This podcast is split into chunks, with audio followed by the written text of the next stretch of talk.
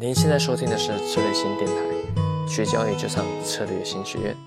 OK，那刚才我们也帮各位做了这个演练嘛，其实你也会发现，就是说为什么我们都要把 Delta 这个特别点出来看？像这个是 S M P 五百，它跟我们刚才看到看的白糖，你看看它的这个二一八五平值就是零点五，对不对？二一九零往外一档它是零点四三哦，往外一档是零点四三。好，但我哦，我把它看完，我再跟各位讲。然后原油的部分，它的平值是零点四八，哦，你就知道说它的价格可能介于四十四点五到四十五中间，因为指数的价指数的位置才是真正零点五的位置嘛，哈。然后四十五点五就变零点四，四十六就变零点三三，OK。那黄金的部分平值是零点五一，然后往外一档就变零点四九，再往外一档变零点四七，你就会发现 Delta 它的模式都是这样。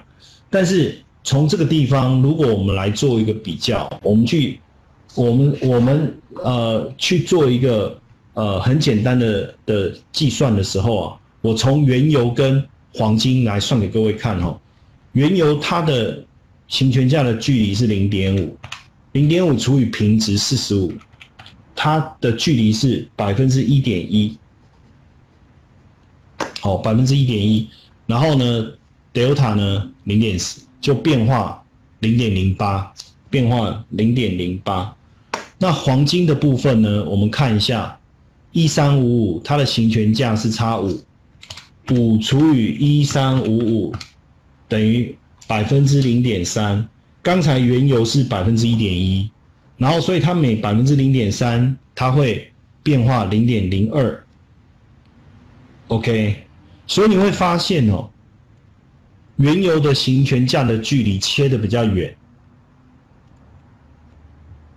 黄金行权价的距离切的比较近，对不对？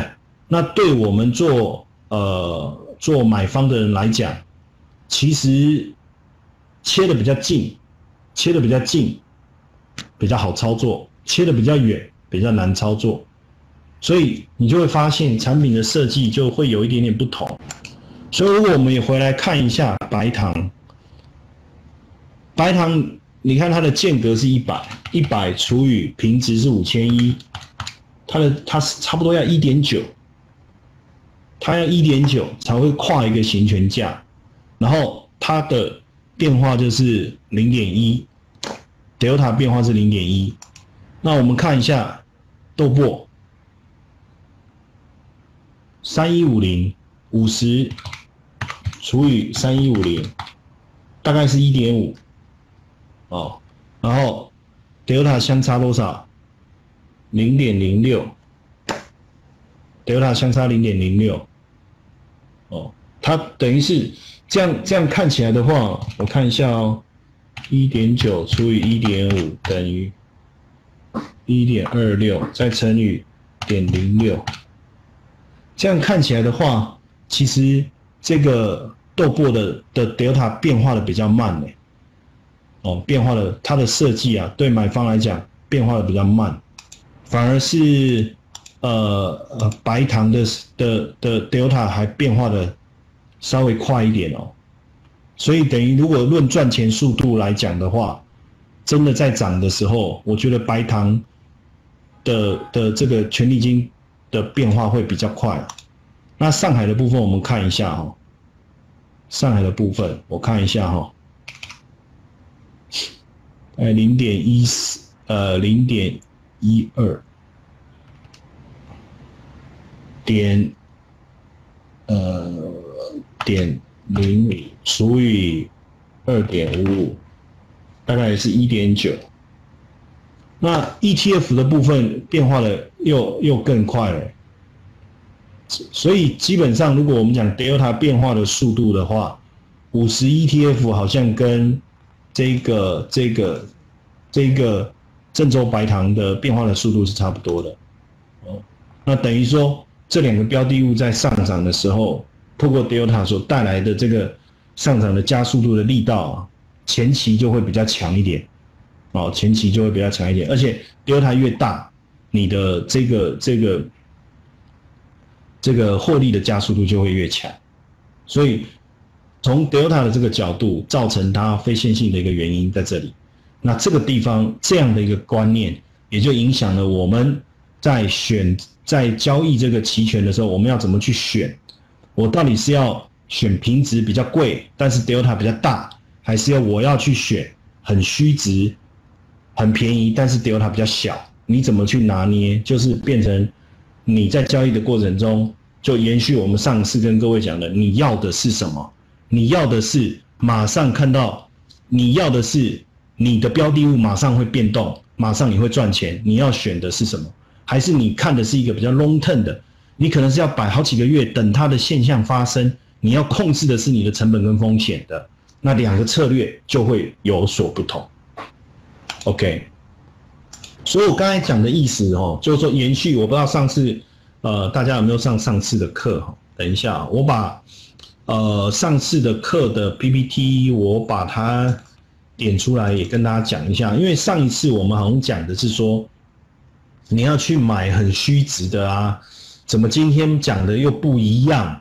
那这样我到底应该怎么做，对不对？这不是产生了呃差别性吗？哎，等一下，我我怎么找不到？我在这策略性。好，我们上次跟各位讲的是呃。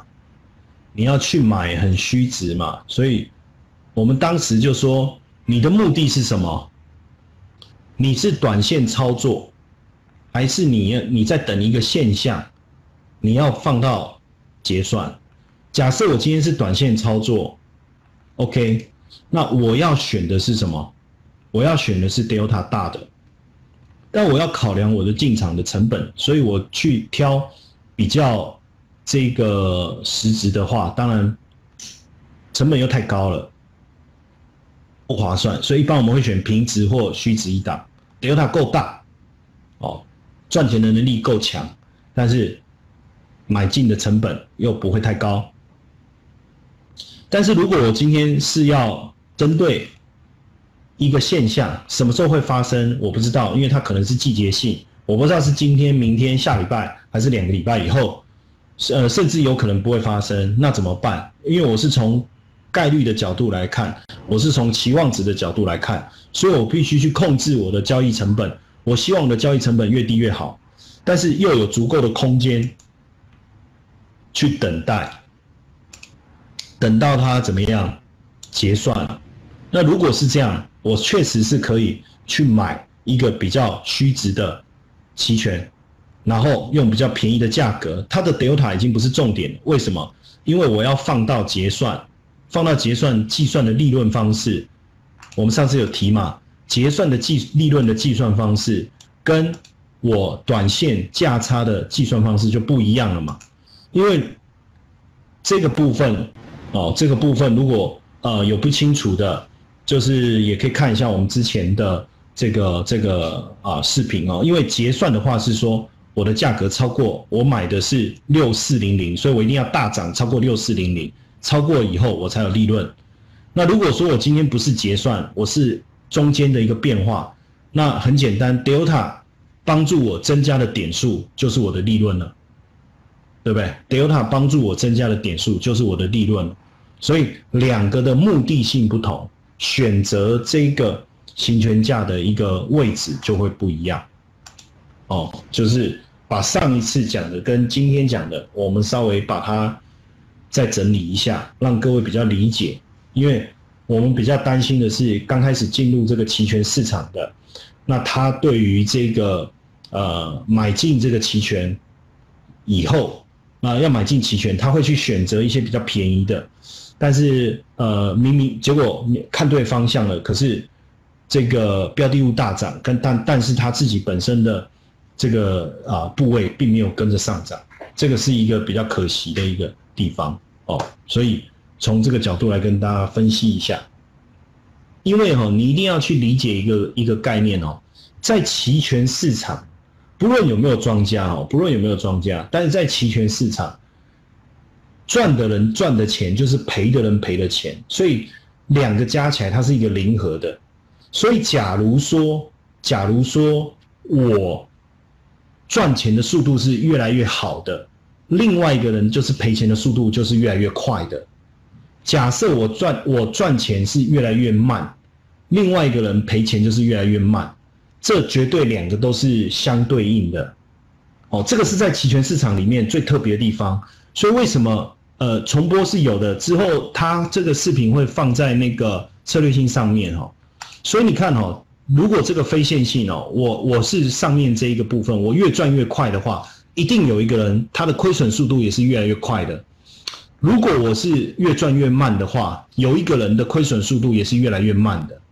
哦，在期权市场绝对是对应的，这个这个都会影响到未来我们呃在操作上，在操作上。所以刚才我哎，所以这个鸡他就谈到哎，所以是卖方吗？没有错啊。如果我今天是买期权，我是享受到 delta 的好处。卖方他是享受不到 delta 的好处的，这个是非常非常重要的哈。所以未来我们还要继续讲这个非线性的一个原因。所以非线性的一个爆发力出来的时候，对谁有利，对谁不利？所以你必须先把造成非线性的理由、原因理解清楚。未来当你在做交易策略的时候，你才会知道说。我到底是看到了什么？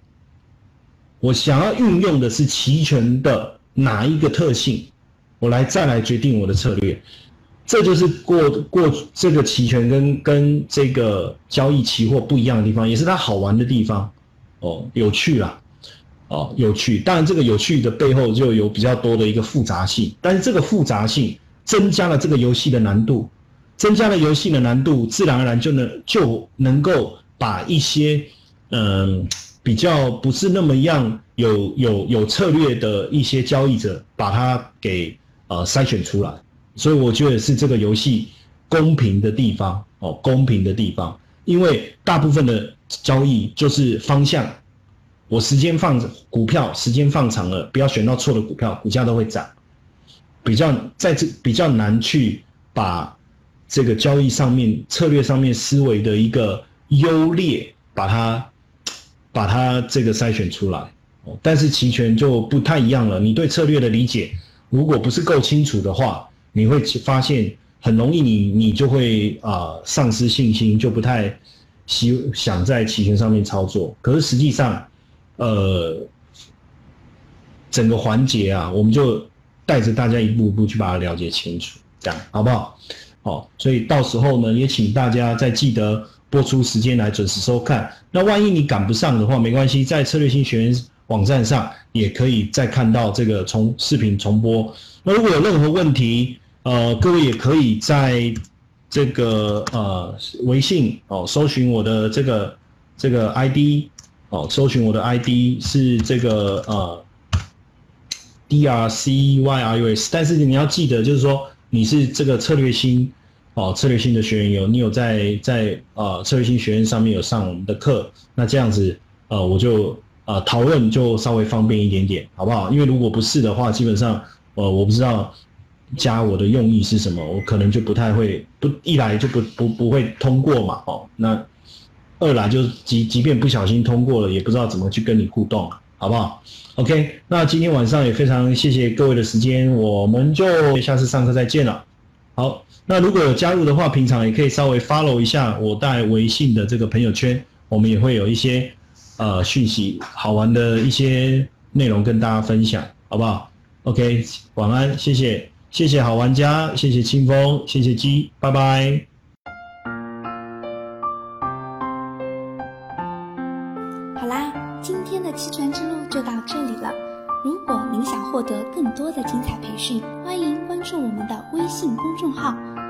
心，也可上我们的策略星网站获取更多资讯哦。